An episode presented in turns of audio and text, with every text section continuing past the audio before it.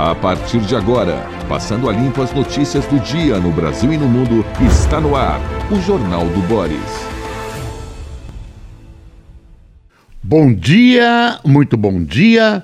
Está no ar o Jornal do Boris. O Jornal do Boris é um sobrevoo pelos principais acontecimentos do Brasil e do mundo a partir das primeiras páginas dos jornais. E vamos a elas. O Estado de São Paulo, alta de juros do Brasil e nos Estados Unidos, eleva risco de desaceleração da economia.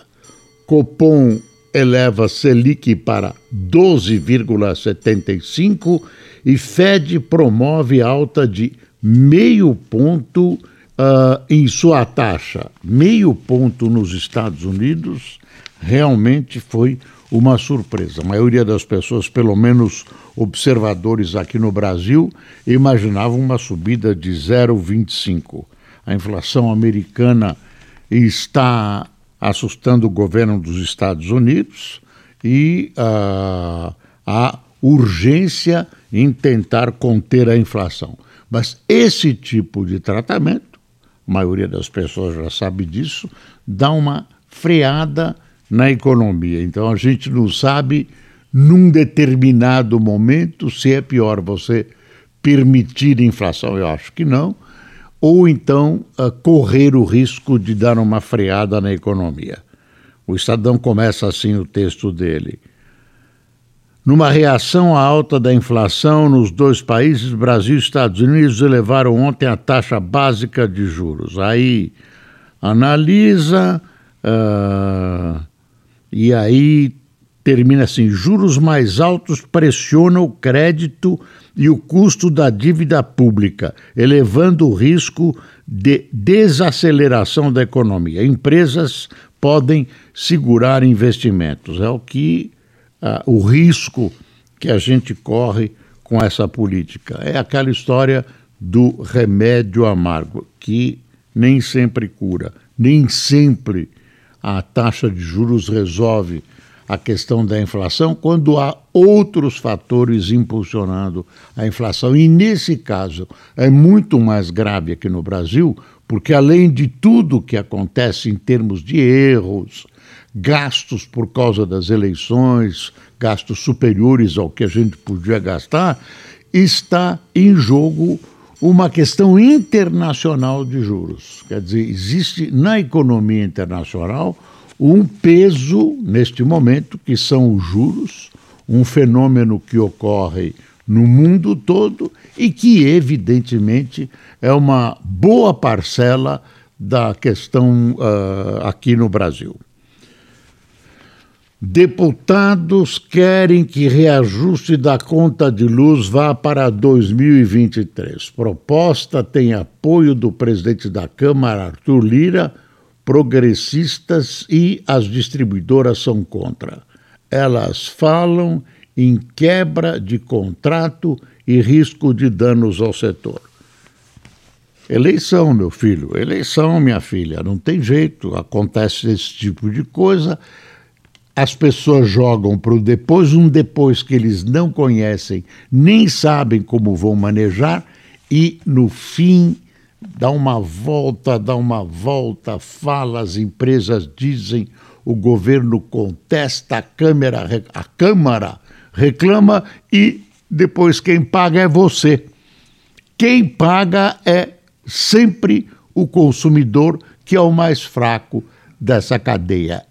Isso é uma vergonha.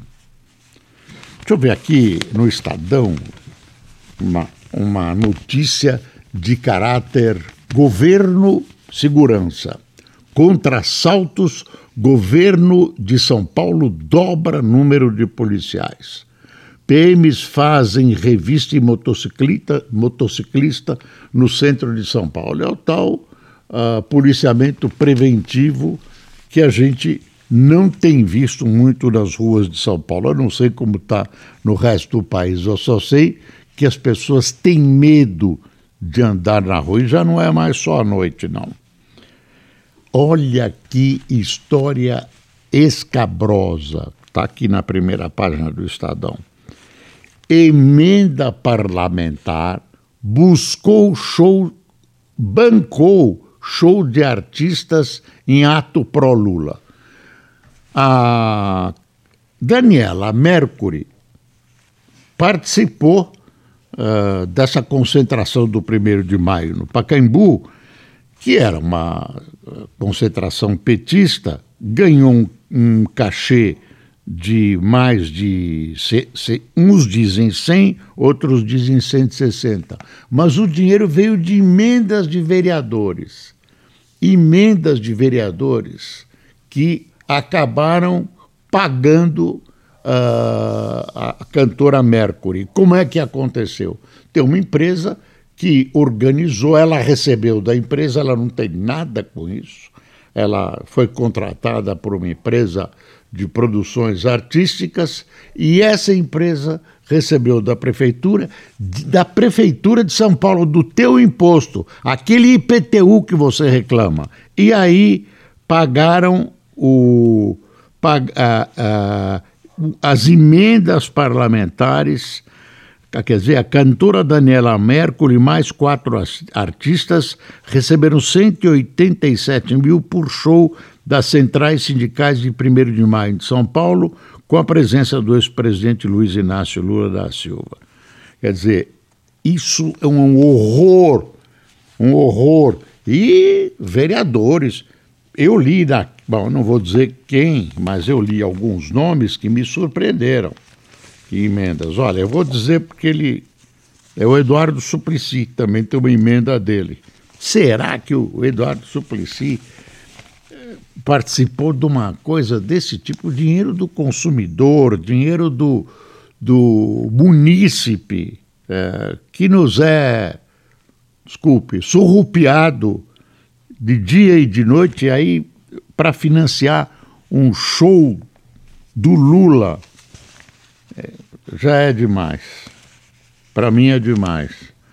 Valor. BC e Fed sobem juro e indicam continuar o aperto monetário. Por enquanto, é um instrumento mais à vista, uh, mais palpável, né, que está à mão para tentar debelar a inflação, que eu insisto é um, um fenômeno mundial. Olha aí, Copom segue para a última alta de meio ponto, ao que tudo indica o Copom caminha para uma última alta de juro de meio ponto percentual em junho, encerrando o ciclo de aperto monetário com uma taxa Selic de 13,25% ao ano. Ao, a rigor, o Banco Central está reproduzindo a retórica usada nas reuniões anteriores. Não é mole. E não precisa ficar repetindo, a inflação nos rouba a todos e, especialmente, acaba atingindo as classes menos favorecidas. Uh, deixa eu pegar a folha aqui. Folha de São Paulo. Mais pessimistas, Brasil e Estados Unidos esticam escaladas de juros. Nós já falamos sobre isso. Aqui está uma falecida escritora, Carolina Maria de Jesus, a Folha organizou com uma série de intelectuais quais são as 200 obras que mais nos fazem entender o Brasil e a obra dela, Quarto de Despejo, está colocada em primeiro lugar. É uma obra que era uma favelada há muitos anos. A... Os favelados não eram visíveis a sociedade ah, estava mais distanciada dos necessitados que hoje, e aparece a Carolina Maria com, essa, com esse livro Quarto de Despejo, ah, narrando, ainda é atual, viu? Narrando a vida ah, de moradores de uma favela, a vida da família dela. É praticamente um diário. Uma esportiva, milagre em dois minutos, é um texto da Folha. tirado do banco no segundo tempo, o brasileiro Rodrigo se torna o primeiro jogador a marcar duas vezes nos acréscimos, vira a partida contra o Manchester City e empurra o Real Madrid à final da Champions contra o Liverpool. Esse menino tem 21 anos e faz sucesso na, na, na Europa. E saiu do banco para botar o time dele nos píncaros da disputa da final da Copa. Aí o Rodrigo Garcia participou de uma sabatina da Folha. Aí, aí olha, olha aí, é o outro Rodrigo, aquele marcou dois gols. Esse ainda não marcou nenhum. Durante sabatina promovida ontem pela Folha UOL, Rodrigo Garcia, pré-candidato a governador de São Paulo e atual ocupante do cargo, evitou tratar João Dória como candidato à presidência e declarou que a polícia vai reagir e atirar em criminosos. Eu acho que quando precisa reagir e atirar, a polícia deve, precisa e tem essa, uh, digamos, autorização legal para reagir e atirar. Isso em determinadas e claras circunstâncias. Quando o governador assume essa retórica, isso complica as coisas. Não é tão simples assim. Fica parecendo que é uma espécie de autorização para matar, autorização para execuções, o que não tem nada a ver com legítima defesa, que é a, a, visão que a moderna segurança, enfim, que a segurança deve ter em, quando um policial tira o seu revólver e mata um bandido. Não é o caso, não é o caso. Então, esse, eu acho que o, o governador é candidato à reeleição, né? Então, vale a pena. Isso me lembra um pouco o Coronel Erasmo. O Coronel Erasmo que tinha essa retórica que era interpretada pela tropa da PM, por exemplo, de maneira literal. Então, uh, fica aparecendo, em determinados casos, é um incentivo a uma ação não legal. A polícia tem que agir dentro da legalidade. Essa história de mata aqui, mata ali, é uma coisa primitiva, uma coisa que não tem nada a ver com a civilização e é absurdamente criminoso e ilegal. A polícia tem que atuar, tem que atuar com firmeza, porém dentro, como diria o nosso presidente, das quatro linhas, tem que atuar dentro da legislação e da Constituição. E não cabe a ninguém fazer justiça com as próprias mãos. Então, toda hora aparece isso, pegam uma pessoa inocente, enfiam num camburão, levam aí, executam toda hora. Não é só em São Paulo, não. Então, eu acho perigosa essa, essa, eu, essa uh, fala do, do novo governador paulista uh, e que eu chamaria, se eu tivesse que pôr um título nisso, eu, eu escreveria licença para matar, o que não é, que não existe. Vamos para o Globo. Ah, não, antes do Globo, eu vou pegar, um, vou pegar o gancho aqui do, do valor. Olha aqui, discursos de Lula preocupam líderes do PT. Os líderes do PT estão preocupados porque o Lula tem dado uma série de declarações consideradas inconvenientes eleitoralmente. Tem gente que está estranhando o comportamento do Lula, mas ele deu uma entrevista para Time, na, na edição dedicada à América Latina. Ele é capa da Time, o que é muito bom para a candidatura dele. Aí ele resolveu colocar no mesmo nível, olha aqui o, o o, o, em nova polêmica, é o valor. Em nova polêmica, Lula relativiza Putin e faz críticas a Zelensky. O que ele fez foi colocar os dois no mesmo nível. Ele acha que a guerra também é culpa do Zelensky. E ele critica o Zelensky porque ele aparece na televisão, porque ele fala para os parlamentos como se fosse um ator. Aliás, a origem dele é ator. Mas um dia, uma coisa estranha. E, aliás, não é, não é, isso não é visão só do Lula. Tem muita gente, especialmente a esquerda brasileira, que pelo menos verbaliza isso. Ah, dizer que o Zelensky é tão culpado pela guerra como o Putin é um absurdo. Primeiro, quem atacou, quem invadiu, quem tomou o território uh, da Ucrânia foi a Rússia, a Crimeia, invadiu a Crimeia. No começo, na primeira semana de guerra, o presidente Zelensky tentou fazer uma composição que a Rússia não aceitou, porque esse era um pretexto de invasão, de que, ela, de que a Ucrânia ficaria neutra, não entraria, uh, teria o compromisso de não entrar para a OTAN. E, esse, essa seria, era a proposta de Zelensky. A Rússia não quis nem se reunir e nem ouvir meteu bala, entrou com as suas tropas. O pretexto agora são as populações de etnia e fala russa, aqui, ali, acolá. E esse é um pretexto que serve para invadir tudo. Então, vem o doutor Lula e diz que Zelensky é culpado pela guerra também, igual Lula, porque ele devia ter negociado mais. Negociado com quem, cara pálida? Negociado com um cara que vem armado até os dentes para a mesa de negociação e que não abre mão de ter ação, de ter influência ou até anexar a seu território a áreas da Ucrânia que falam russo, que está fechando os portos, que está atacando a Ucrânia de cima a baixo. É com ele que o Zelensky devia negociar. O invasor, o cara é invasor. A Ucrânia não moveu uma palha para essa guerra. A Ucrânia é vítima absolutamente inocente da guerra.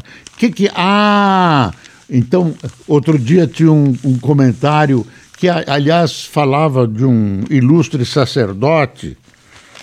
É eu, eu não quero nominar as pessoas aqui. Ilustre é, é o o Frei Boff, e ele, ele, ele acha que, enfim, dava para negociar e que uh, o Zelensky está sacrificando toda a sua população para manter uma guerra com a Rússia, uma guerra que, que, que ele sabe que vai perder. Quer dizer, é para segundo esse pessoal da esquerda brasileira, é para entregar tudo, ah, em nome da paz, vamos entregar. O que, que tem dar um território no, do nosso país para, enfim, vamos ter paz, porque a Rússia. Que história é essa? Que história é essa? E o Ocidente, o Lula diz que o Ocidente está incentivando, incentivando, está fornecendo armas. Isso é legal perante a Carta da, da ONU, está fornecendo armas para um país que está sendo atacado, esmagado. E a Rússia, perceba, Lula, a Rússia quer aumentar os seus, as suas, a amplidão do seu império que perdeu, esse império uh, estava representado pela União Soviética, acabou, perdeu ascendência sobre esses países. Esses países querem entrar, entrar na OTAN de pânico, de medo da Rússia. A história mostra que a Rússia acha que esses países são mera extensão do Império Russo. E vem o Lula. Meu Deus do céu. Aí o, o, o, o valor coloca algumas das coisas estranhas que o Lula tem falado e que tem prejudicado, segundo seus próprios assessores, a, ampliação do seu campo eleitoral. Aí tem Ucrânia e Rússia, Lira, imperador do Japão, atribuindo poderes imperiais ao presidente da Câmara e à Câmara, uma coisa assim, que isso foi anteontem. Uh, ele disse depois que o Bolsonaro não gosta de gente, gosta de polícia, quer dizer, polícia não é gente. Depois ele defendeu o aborto, recuou, recuou. Depois ele uh, disse que a classe média ostenta muito um padrão de vida acima do necessário. Ele chamou a elite brasileira de escravista. Ela pode ter avançado em um debate em Nova York visitando Paris, mas aqui no Brasil a mentalidade dela é escravista. Família. Uh, família, a pauta de família, dos valores é uma coisa muito atrasada. Ela é autorizada por um homem que não tem moral para fazer isso. Uh, essa pauta de família, eu não entendi bem isso aqui. Pressão contra deputados, mandou a população ir bater na porta da Casa dos Deputados. Demissão de militares. Vamos ter que começar o governo sabendo que vamos ter que tirar quase 8 mil militares que estão em cargos, etc, etc. Uh, aí tem uma, uma coisa final que, a, que o valor coloca: a razão dessa guerra por tudo que eu compreendo, que eu falo, que eu leio é e que eu escuto será resolvida aqui no Brasil em uma mesa tomando cerveja. A guerra da Ucrânia teria resolvido aqui se não a primeira cerveja na segunda, se não desse na segunda, a terceira, se não desse na terceira, até acabarem as garrafas, a gente pode fazer um acordo de paz. Quer dizer, imaginar que Ucrânia e Rússia estão no mesmo nível nessa guerra, a Ucrânia é vítima. A Ucrânia é vítima. Essa, essa, essa constatação delírica é uma loucura, é uma loucura e me surpreende que o Lula possa imaginar isso, ele que presidiu o Brasil.